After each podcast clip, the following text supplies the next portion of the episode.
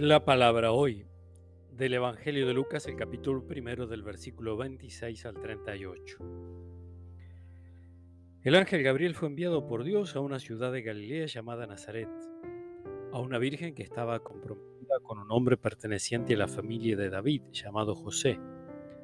El nombre de la virgen era María.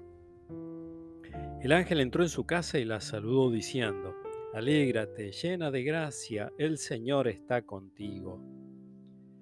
Al oír estas palabras ella quedó desconcertada y se preguntaba qué podía significar ese saludo. Pero el ángel le dijo, No temas María porque Dios te ha favorecido. Concebirás y darás a luz un hijo y le pondrás por nombre Jesús. Él será grande y se le llamará Hijo del Altísimo el Señor Dios le dará el trono de David su padre, reinará sobre la casa de Jacob para siempre y su reino no tendrá fin.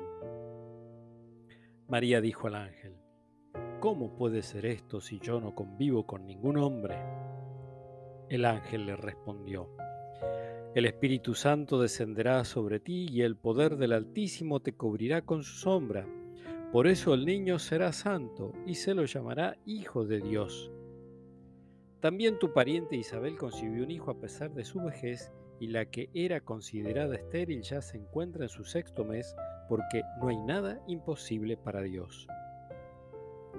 María dijo entonces, Yo soy la servidora del Señor, que se cumpla en mí lo que has dicho.